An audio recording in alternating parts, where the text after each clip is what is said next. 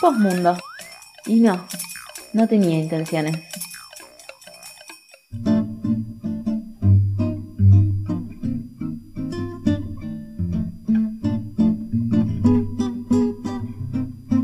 Hoy me siento saltando de una posta a la otra, desde un estado de ánimo al otro.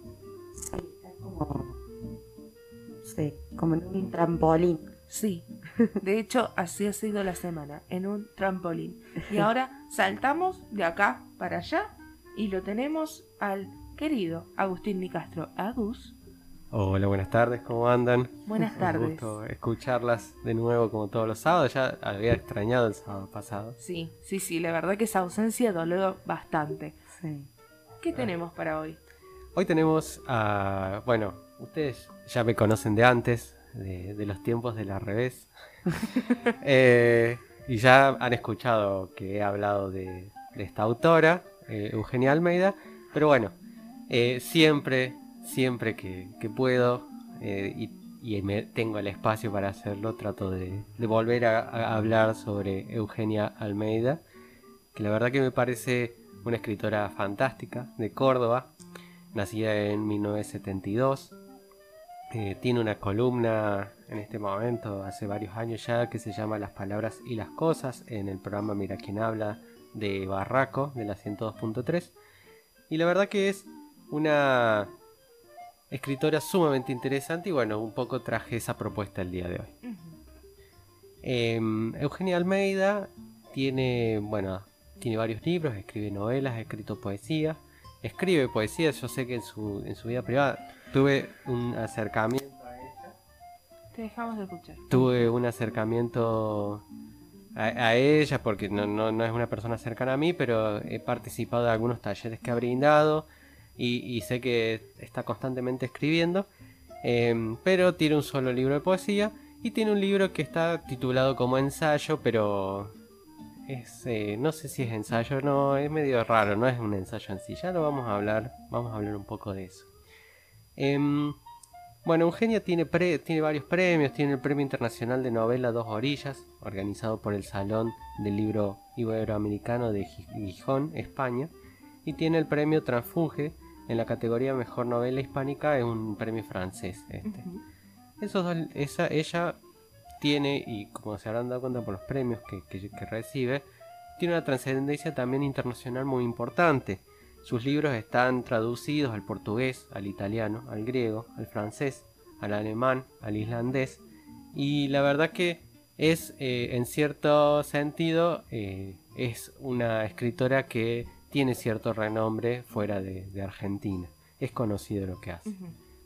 Eh, entre, sus, entre sus libros más específicos o más conocidos está El Colectivo, sin duda, que es el que la hace más conocida en el mundo literario, es su primer libro y es la que la, la medida la catapulta.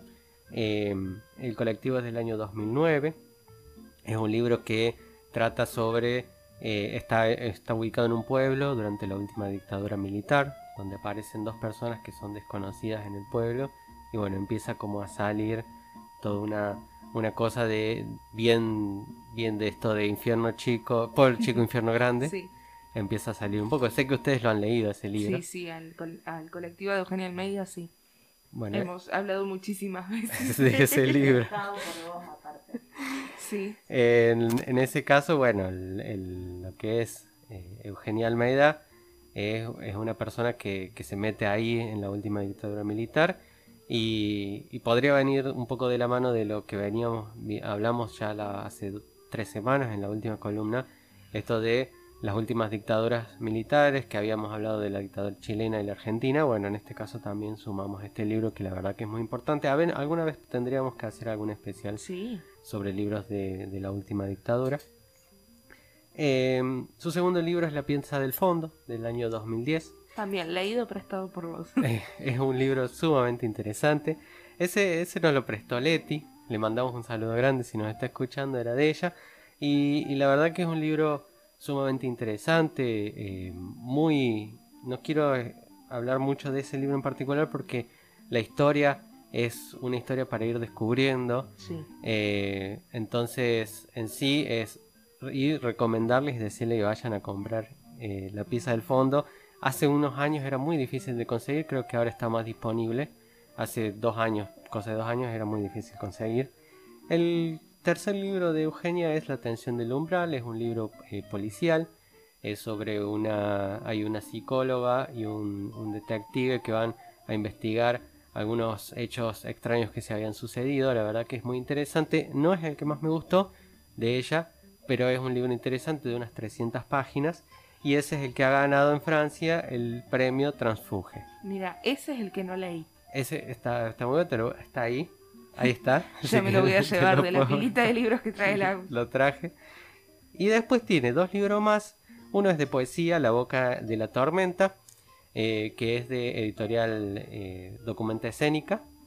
Eh, y el otro es un, ese es el que yo ponía entre comillas, si es un ensayo o no, es Inundación, el lenguaje secreto del que estamos hechos. Ensayo es lo que figura cuando uno busca este libro, dice esto es un ensayo. Ahora bien, dentro del libro uno puede encontrar poesía, puede encontrar pensamientos de las medios escritos poéticamente y pensamientos más directos de la escritora. Puede encontrar alguna historia que haya pasado, historias de otros escritores. La verdad que es sumamente interesante. Es un libro que habla de la escritura. Eh, así que es más que nada para, para, ver si uno quiere meterse en ese mundo, leerlo.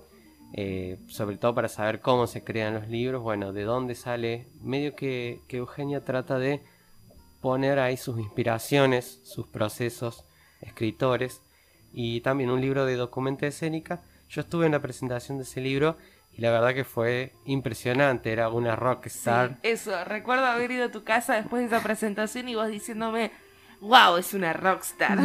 es una rockstar, Eugenia Almeida. Y la verdad que, bueno, hay dos cosas que, que quería contar de ella en particular, porque como, como decía, tuve la oportunidad de conocerla. No, no es alguien cercano, pero es alguien con el que he podido conversar en más de una oportunidad. Hay dos cosas interesantes en eso, en ella, como para ir redondeando. Em, una es eh, la cantidad de libros que lee por mes. Ella se dedica a leer libros. Eh, lee aproximadamente entre 5 y 8 libros a la semana. Eh, lo que hace uno entre 260 y 300 libros al año. La verdad que es mucha cantidad ella se sienta ocho horas por día lee. Claro. Entonces, ese también es su trabajo, ¿no? Ella trabaja eh, de las lecturas que hace y recomienda lecturas y uno lo puede escuchar y leer incluso para, ver qué hay para escuchar. Quiero en ese sentido recomendar su Twitter, que a ver si lo tengo, acá está.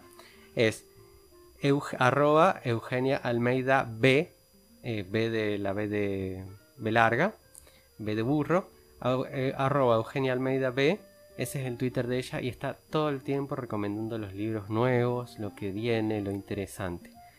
Otra cosa que quiero destacar de Eugenia es su postura frente a lo que recomienda.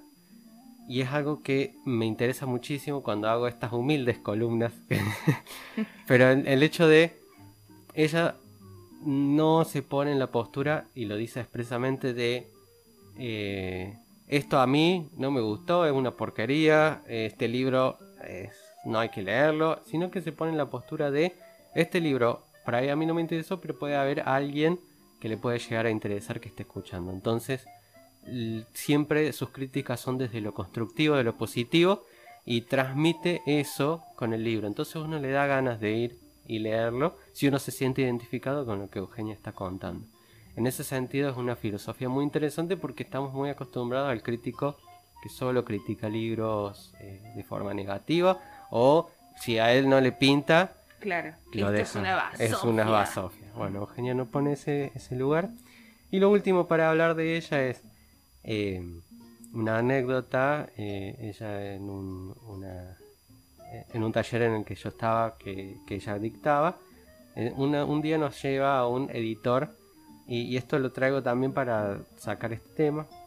Un día nos trae un editor de una editorial muy pequeña eh, a hablar con nosotros.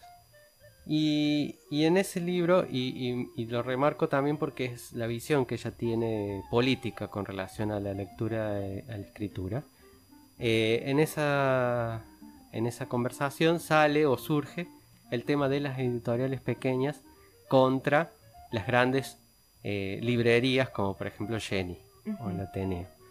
Eh, y nos contaban que eh, para una editorial pequeña es muy difícil, o para una editorial que no es Planeta, por ejemplo, una editorial pequeña, media, es muy difícil hacerle cobrar o cobrarle el monto específico que vale ese libro a una editorial, a una librería como Jenny, por ejemplo. ¿Por qué? Porque la filosofía que tienen esas grandes plataformas de librerías es vos eh, querés que el libro esté promocionado o que esté aquí en mi librería, bueno, yo te voy a pagar esto y los cánones los ponen ellos. Entonces, recordando esa, esa situación que, nos contaba Eugenia y trayéndola también como su, pensamiento político, también eh, quería traerlo para decir, eh, si tienen que comprar un libro, vayan a una librería pequeña, vayan a una librería que, que no sea una gran plataforma, porque de esa forma sabemos que estamos ayudando a esa pequeña librería, al mercado local, y no solamente a ellos, sino también estamos ayudando a, ese escritor, a esa escritora, estamos ayudando a esa editorial que tiene que sobrevivir frente a Planeta o Atlántida, no sé, tiene que, eh, estamos ayudando de esa forma, así que ir a comprar o tratar de, no es muy difícil, en Instagram lo buscamos, tratar de encontrar eh, espacios más pequeños. Totalmente. Podríamos hacer una publicación con todas estas editoriales que son pequeñas y a las que pueden asistir a comprar sus libros. Sí, sería muy interesante. Sería, lo, voy a armar para, las próximas semanas. Sería muy interesante. Eh, así recomendamos algunas librerías que, que, les puedan llegar a servir. Genial. Agus, nos encontramos con esta columna de literatura en 15 días. Mientras tanto, tienen 15 días para leer a Eugenia Almeida. Así es, tienen 15 días para leer Eugenia Media. La verdad que es fantástica, súper, sumamente recomendable. Y bueno, espero que eh, les interese, que, se acerquen a ella, porque la verdad que vale la pena.